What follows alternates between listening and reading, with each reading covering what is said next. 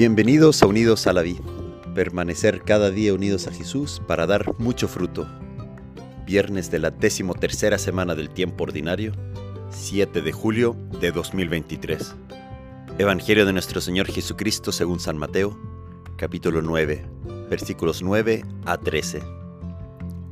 Jesús vio a un hombre llamado Mateo, que estaba sentado a la mesa de recaudación de impuestos, y le dijo, Sígueme.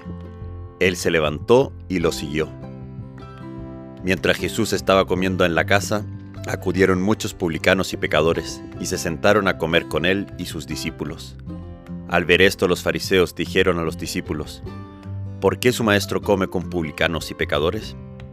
Jesús, que había oído, respondió, No son los sanos los que tienen necesidad del médico, sino los enfermos. Vayan y aprendan qué significa yo quiero misericordia y no sacrificios, porque no he venido a llamar a los justos, sino a pecadores. Palabra del Señor. Gloria a ti, Señor Jesús. Feliz viernes primero de mes. Los viernes primero, la iglesia los dedica al Sagrado Corazón de Jesús, ya que Jesús mismo le dijo a Santa Margarita María de Alacoc la gran promesa. Jesús promete la gracia de la penitencia final, es decir, la salvación eterna, si es que comulgamos nueve primeros viernes de mes seguidos. Por eso todo viernes primero nos ayuda a elevar la mirada al cielo y lo dedicamos a ese corazón que tanto nos ama. Hoy en el Evangelio tenemos la historia vocacional de Mateo contada por él mismo, por el mismo Mateo. Qué regalo tener la experiencia de alguien que estuvo con Jesús en persona, narrada incluso por él mismo. Es muy interesante que Mateo no nos cuenta prácticamente nada de lo que fue su vida antes del encuentro con Jesús. Nos dice solo que era recaudador de impuestos. Y después del encuentro con Jesús sabemos algo más, pero la vida de Mateo y su evangelio ponen desde ese encuentro la atención no en él, sino toda en Jesús. Mateo nos dice que Jesús, antes de decirle algo, lo vio, le miró. ¿Cómo habrá sido esa mirada de Jesús?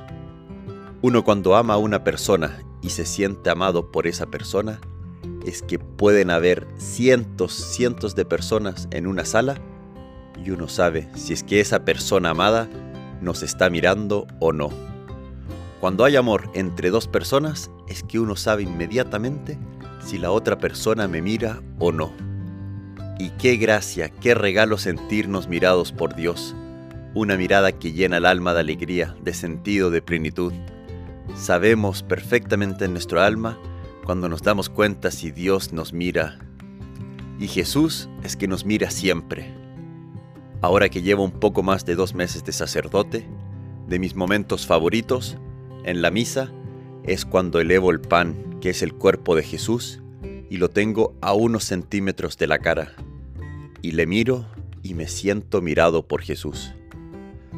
Después de esa mirada de Jesús, Él le dice, sígueme. Y Mateo, sin ningún titubeo, se levantó y le siguió. Todo llamado de Jesús se resume en esto. Jesús mira, llama y uno responde sencillamente con un sí, pero por dentro, en el alma, es que cambia todo. San Beda el Venerable nos puede dar luz al porqué de la radicalidad de la respuesta de Mateo.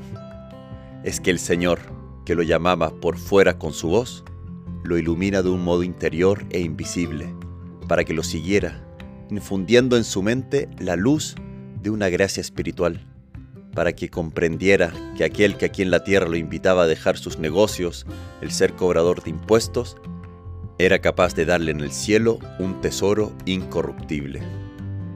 Jesús cuando llama a alguien a seguirle, le da también la luz, la gracia, la alegría. Por afuera solo vemos que sale de los labios de Jesús un sígueme, pero en ese sígueme hay toda una transformación en Mateo. Escuchemos hoy a Jesús que también nos quiere decir que le sigamos. La vida cristiana de todo bautizado es seguir a Jesús. Escuchemos ese sígueme y dejémonos transformar por esa palabra de Jesús, que nos transforme por dentro y nos haga ser cada día más como Él. Que Dios te bendiga.